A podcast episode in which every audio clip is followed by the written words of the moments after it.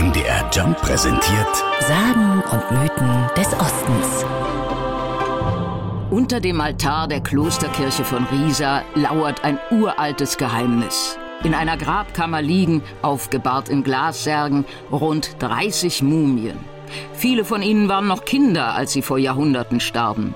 Michael Herold ist Kirchenmitglied in Riesa und erstaunt immer wieder, wie gut die Toten noch erhalten sind. Wenn man dann sogar die Gesichtszüge noch erkennt und sogar die Sarginschriften, die eigentlich so hoffnungsvoll trotzdem sprechen, dass es immer um die Hoffnung des neuen Lebens nach dem Tod oder des anderen Lebens nach dem Tod geht.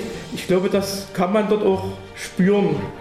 Damals sind die Menschen noch nicht sehr alt geworden, egal ob arm oder reich.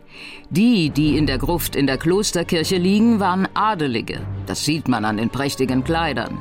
Sie lebten auf dem einstigen Klostergelände, das bis heute gut erhalten ist.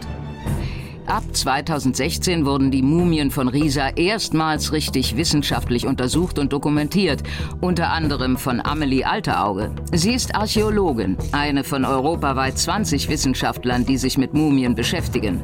Sie sagt, was da in Riesa liegt, ist eine Sensation. Riesa ist in dem Sinne einzigartig, einmal von der Menge her, von der Qualität der Funde, die wir hier haben und auch von der langen Belegungszeit. Und das liegt an den optimalen Bedingungen, denn zwei Luftschächte sorgen dafür, dass die Gruft nicht feucht wird. Dass die Leute damals sich darüber den Kopf zerbrochen haben, wie die Familienangehörigen auch nach deren Tod möglichst lange erhalten bleiben könnten, das glaubt die Wissenschaftlerin aber nicht. Derzeit sieht es tatsächlich eher so aus, weil die Belege relativ spärlich sind, dass es wirklich eher einen praktischen Nutzen hatte und gar nicht so sehr für die Ewigkeit gedacht war. Dennoch bekommt die Nachwelt so einen Einblick in längst vergangene Zeiten. Ein Touristen-Hotspot werden die Risa-Mumien aber nicht sein, denn die Totenruhe soll auch nach Jahrhunderten gewahrt bleiben. Sagen und Mythen des Ostens. MDR Jump. In Sachsen, Sachsen-Anhalt und Thüringen zu Hause.